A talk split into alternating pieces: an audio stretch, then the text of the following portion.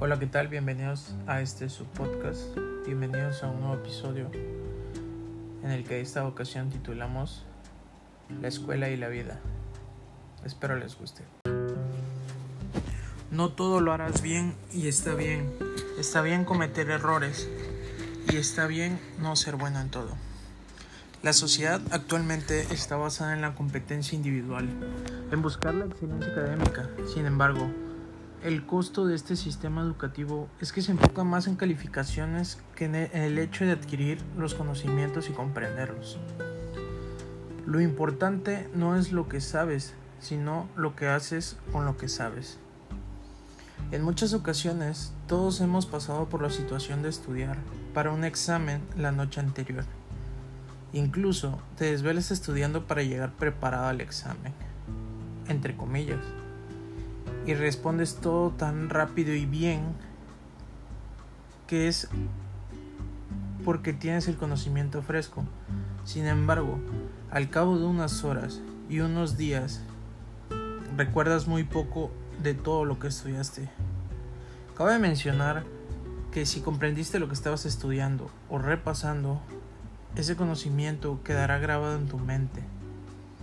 Por otro lado, el ambiente que se genera debido a esto es un ambiente de tensión y amenaza, que necesita muchos cambios o adaptaciones que provocan trastornos de ansiedad en algunas personas. La presión que siente un alumno para obtener buen rendimiento, buenas calificaciones, es muy grande. Puede provocar ansiedad o incluso depresión. Cada vez, con mayor frecuencia, Observamos en algunos estudiantes signos claros de alteraciones emocionales provocadas por experiencias de la vida cotidiana. Está claro que los altos niveles de ansiedad reducen la eficiencia en el aprendizaje, ya que esto disminuye la atención, concentración y la retentiva. Por consecuencia, podemos decir que ese exceso de preocupación puede generar ansiedad. Debido a esta ansiedad, el rendimiento académico baja, y desencadena un círculo vicioso de ansiedad y preocupación. Pero ¿qué quiero decir con esto? Que aunque sea difícil de escuchar y de entender, no es obligatorio que todos seamos perfectos en la escuela, que saquemos puro 10. Y no me malinterpretes, si puedes y tienes la habilidad para hacerlo, hazlo. No hay que caer en la mediocridad ni en la conformidad. Pero de lo contrario, si ya te esforzaste y aún no lo logras, está bien. De verdad, está bien. Quizá no es tu área de estudio más grande, o quizá no entiendes del todo los temas, o quizá tu maestro no logra llamar tu atención y que adquieras el amor por el tema o la materia. Pero bueno, a lo que quiero llegar es que está bien no tener una excelente calificación o algunas personas dirían tener una calificación promedio, ya sea en una universidad, preparatoria o secundaria. Recuerda que una, una calificación no define tu vida. Es bueno adquirir habilidades extraescolares o cosas que algún día puedan servirte en la vida cotidiana o simplemente hacer cosas que te gusten, que disfrutes y que te den paz mental, porque ante todo está tu salud mental y ante todo está el conocimiento. Esto me hace recordar una anécdota que vi de primera mano hace algunos años, cuando recién comenzaba la universidad. Había dos chicos que estaban a punto de graduarse. Mm, ¿Les parece si le ponemos nombre para facilitar la historia?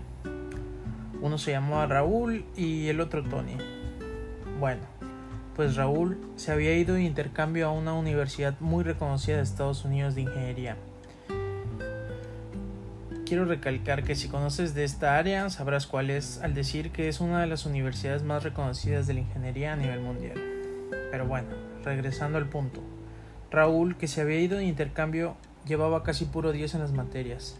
Era un alumno ejemplar, como cualquiera diría. Y Tony, era lo que muchos dirían un alumno promedio. Pasaba las materias, algunas con buenas calificaciones, pero otras con no tan buenas. Ambos tomaban talleres, llevaban una vida escolar muy similar, aunque con esa diferencia de calificaciones.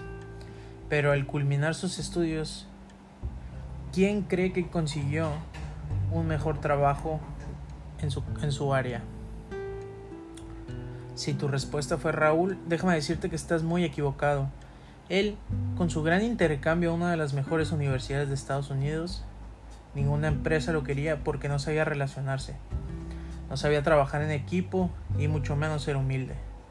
A diferencia de Tony, que durante toda la carrera se esforzó en sus calificaciones, sin embargo, desarrolló habilidades fuera de ella, aprendió a trabajar en equipo y relacionarse. Todo esto le ayudó a entrar a trabajar a una gran compañía que lo reclutó desde sus prácticas, ya que vieron el gran potencial que tenía y que no era únicamente bueno en la escuela, sino también en la vida. En muchas ocasiones la escuela es algo esencial, sin embargo, lo que hacemos fuera de ella es igual de importante. Hay que aprender a relacionarse, a desenvolverse en diferentes áreas.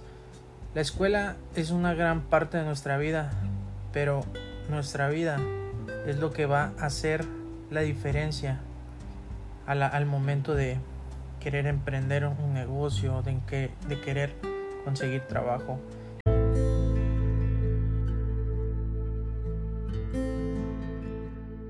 Si te gustó la plática de hoy, síguenos que estaremos subiendo episodios cada semana sobre temas muy interesantes.